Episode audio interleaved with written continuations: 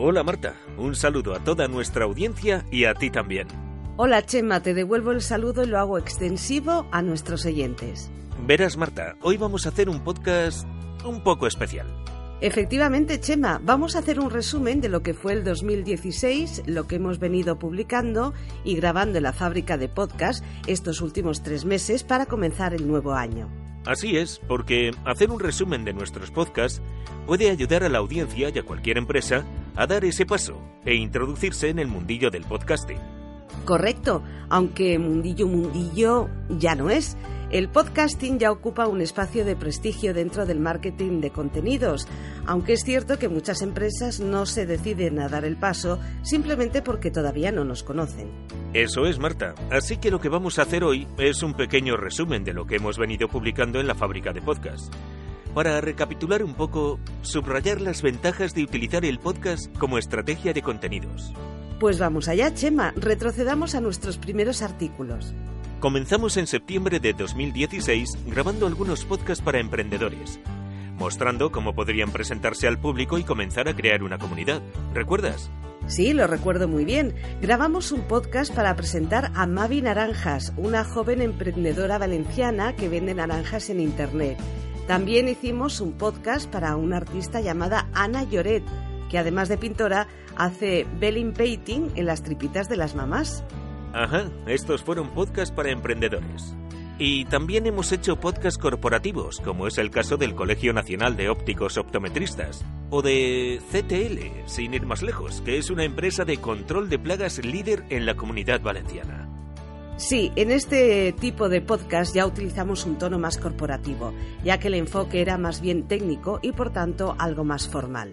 La idea, permíteme que lo aclare a nuestros oyentes, es que dependiendo de quién sea nuestro cliente, buscamos un tono más apropiado para su podcast. Sí, porque entre nuestras tareas tenemos que alinear el tono de la comunicación, pero también el mensaje, es decir, la redacción, también conocida como copy. Oye Marta, ¿y si recordamos el proceso para que nuestra audiencia lo tenga claro? Adelante, Chema, todo tuyo. Gracias, pues allá voy. Mira, aunque nuestros clientes también puedan enviarnos el texto íntegro de su podcast, con nuestros guionistas profesionales, la calidad del contenido de sus podcasts está asegurada. Por eso tenemos un equipo de guionistas profesionales. Contamos con un equipo de periodistas, escritores, bloggers y licenciados en distintas materias. Ellos se ocupan de documentarse previamente de tu sector para después escribir con propiedad y conocimiento del tema específico que solicites. Y además todo esto va incluido en el precio. La documentación, la redacción, la grabación. Sí, todo incluido en el precio. Así que es un verdadero regalo para una empresa porque pueden utilizar el texto de cada podcast también como un artículo más de su propiedad.